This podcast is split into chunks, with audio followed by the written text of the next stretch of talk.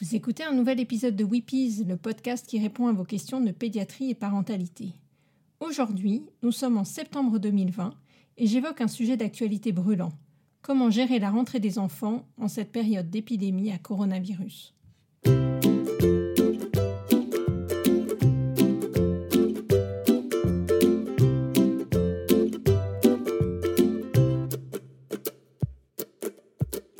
Je suis Pauline Krug, pédiatre. Dans ce podcast, je tenterai de partager avec vous des informations variées autour de l'enfance, avec l'aide d'autres professionnels, et je vous donnerai la parole à vous, parents, ainsi qu'à vos enfants. Weepies, c'est le podcast des Wonder Pédiatres, un groupe de pédiatres dynamiques et connectés qui échangent quotidiennement sur leurs pratiques. C'est la rentrée. Quel bonheur de reprendre enfin un rythme, autant pour les parents que pour les enfants, après deux mois de grandes vacances un peu particulières, et surtout trois mois et demi sans école juste avant en raison du confinement lié à l'épidémie de Covid-19. Mais cette rentrée est teintée d'inquiétude, de prudence, de précaution et d'injonctions pas faciles à respecter, autant pour les parents, les chefs d'établissement, les médecins. Comment cette rentrée va-t-elle se passer? Combien de temps ça va tenir? Quelle conduite à tenir chez nos enfants qui ont repris la collectivité et qui vont forcément avoir le nez qui coule ou de la fièvre? Les écoles et crèches vont-elles suivre les recommandations des sociétés savantes ou vont-elles fermer leurs classes et sections à la moindre suspicion? Comment les laboratoires vont-ils gérer l'afflux de demandes de tests? Il y a cette semaine 4 heures d'attente dans les labos et des résultats rendus en 5-6 jours parfois. Autant de questions auxquelles le temps répondra. Mais je voudrais déjà vous exposer les positions de l'AFPA, l'Association française de pédiatrie ambulatoire, et les recommandations de dépistage de la SFP, la Société française de pédiatrie.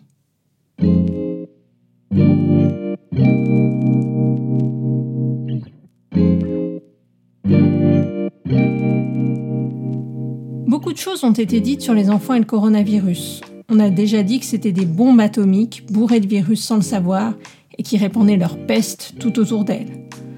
On a donc fermé les écoles, on les a éloignés des grands-parents fragiles. Puis les études ont commencé à changer notre vision à nous, pédiatres, mais pas encore tout à fait celle de la population générale. On sait maintenant que les enfants sont moins contaminés par le SARS-CoV-2, moins souvent malades et moins contaminants que les adultes, et qu'il y a très peu de formes sévères chez l'enfant. Quel intérêt de faire une PCR chez l'enfant? La PCR consiste à faire un prélèvement avec une sorte de grand coton-tige qu'on enfonce dans une narine et à rechercher la trace du virus sur ce prélèvement à un instant donné. Nous avons la chance d'avoir à notre disposition une belle étude, l'étude Vigile, qui a été menée par le groupe de pathologie infectieuse pédiatrique en post-confinement dès mai 2020 pour voir la rentabilité des PCR coronavirus dans le nez chez l'enfant. Cette étude avait pour but de définir dans quel cas la PCR serait indiquée. Ont été testés plus de 1500 enfants symptomatiques venus consulter aux urgences ou en cabinet de pédiatrie pour de la fièvre sans cause retrouvée, donc en pratique les enfants ayant des rhinos ou des viroses. Parmi eux, la PCR SARS-CoV-2 était positive, dans seulement 1% des cas si l'enfant n'avait eu aucun contact Covid, et dans seulement 10% des cas en cas de contact avéré avec une personne Covid, les parents en pratique. Ceci montre donc que les enfants sont peu souvent porteurs, alors même qu'ils ont des signes qui peuvent faire penser à un coronavirus, et même s'ils ont été en contact avec un adulte malade. Ces tests actuels nasopharyngés sont désagréables et risquent de devoir être répétés, car les enfants en crèche ont en moyenne 6 à 8 épisodes viraux durant la saison froide, sans compter le coût à la fois du test et du travail manqué par les parents. Les délais de test et de résultats s'allongent, parfois jusque 6 jours, diminuant encore leur intérêt dans la détection et la prise en charge des clusters.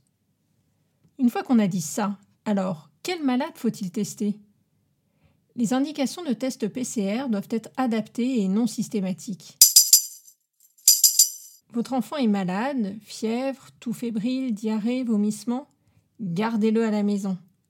S'il a juste le nez qui coule sans fièvre et une toux liée à son rhume, vous pouvez l'envoyer en collectivité sans avoir besoin d'une consultation, d'une PCR ni d'un certificat. Bien sûr, si son état clinique ou son comportement vous inquiète, il faut consulter sans attendre. S'il a été en contact avec une personne ayant une PCR coronavirus positive ou qu'il vit au domicile d'une personne fragile, il faut le tester.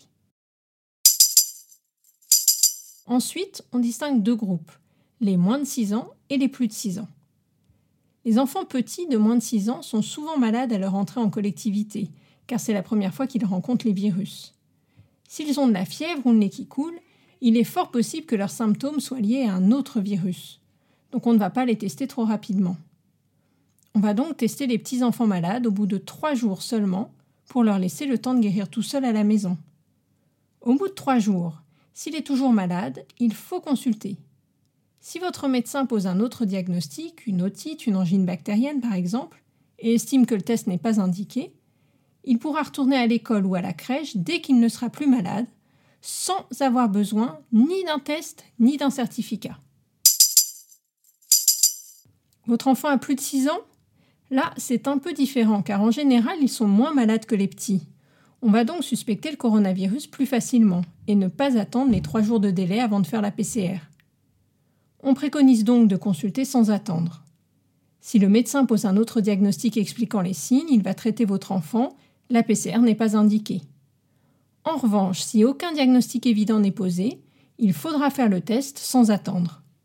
Si la PCR est négative et que l'enfant est guéri, il peut retourner à l'école sans certificat.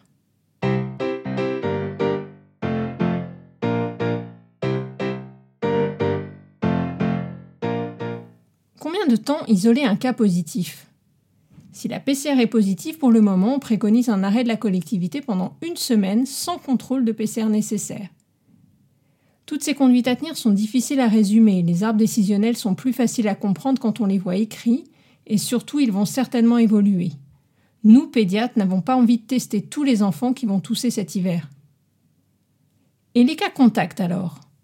On pense qu'il faut tester les contacts d'une personne Covid qui ont été à moins d'un mètre pendant plus de 15 minutes. Mais c'est pas si simple. Que faire par exemple des enfants d'une même classe dont la maîtresse masquée a été testée positive? Faut-il fermer les classes si un cas se déclare? Le 4 septembre, soit trois jours après la rentrée des classes, Déjà 22 classes étaient fermées dans toute la France, parfois devant un seul cas. Mais dans l'intérêt des enfants, ces mesures ne sont pas souhaitables et devront rester exceptionnelles.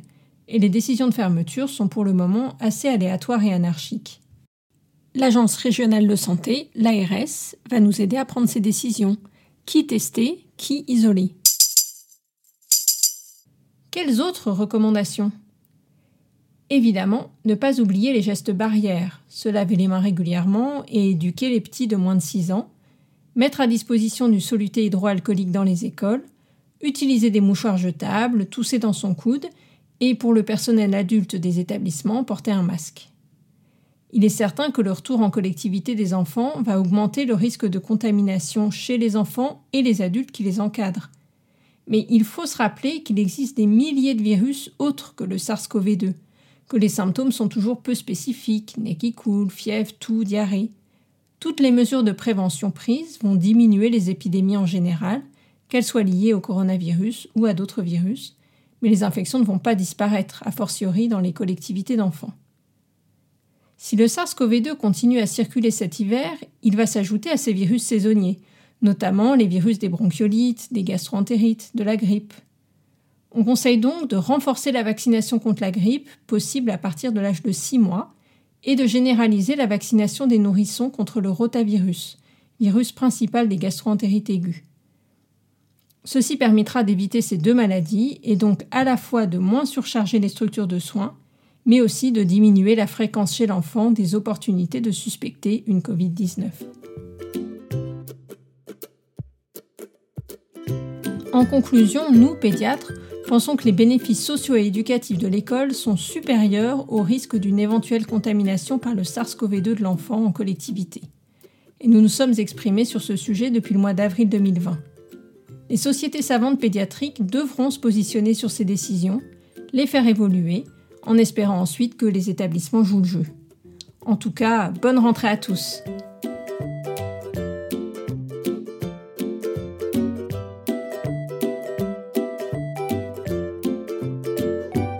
Retrouvez l'intégralité des épisodes de Weepies sur votre application de podcast préférée. au courant des parutions sur les pages Facebook et Instagram de Weepies. N'hésitez pas à vous abonner pour ne laisser passer aucun épisode et à laisser des commentaires et des idées de sujets que vous aimeriez voir traités.